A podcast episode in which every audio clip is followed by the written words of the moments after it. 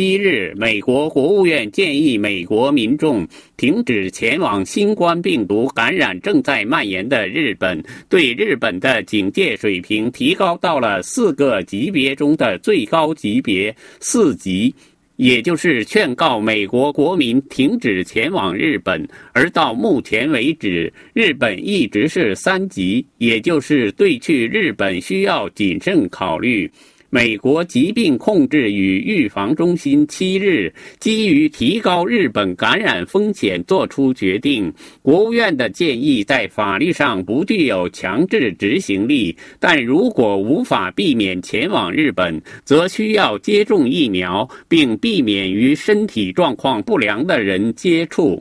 国务院还针对感染迅速蔓延的亚美尼亚、古巴、阿曼等国提出了新的暂停旅行建议。据日本 ANN 统计，七日日本新增感染新冠病毒的人为六万八千零四十人，这是周一有史以来的最高数字。东京新增感染者一万两千两百一十一人。除东京外，大阪有八千三百零八人，神奈川县六千五百五十八人，埼玉县五千七百二十二人等，共有一百一十三人死亡。